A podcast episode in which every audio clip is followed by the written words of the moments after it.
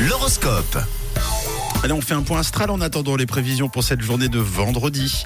Avec les béliers pour débuter, vos efforts seront récompensés aujourd'hui et ça, ça vous boostera pour toute la journée. Bon, pour les taureaux, vous allez devoir régler certaines questions financières, hein, soyez bien attentifs.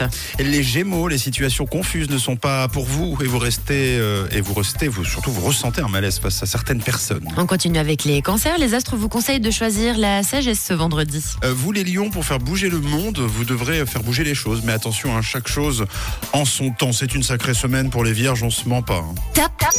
Bravo les vierges, c'est une journée sous le signe de la séduction qui s'annonce aujourd'hui. Ouais, coucou les balances.